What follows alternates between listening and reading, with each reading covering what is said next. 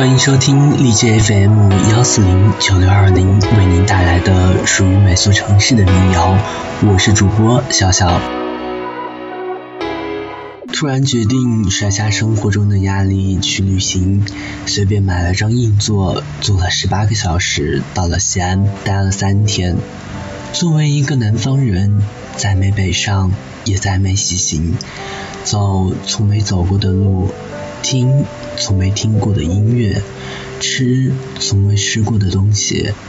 感谢西安，让我重新上路，又回到生活，追风筝的三脚猫。今天，我们就想听到西安的民谣。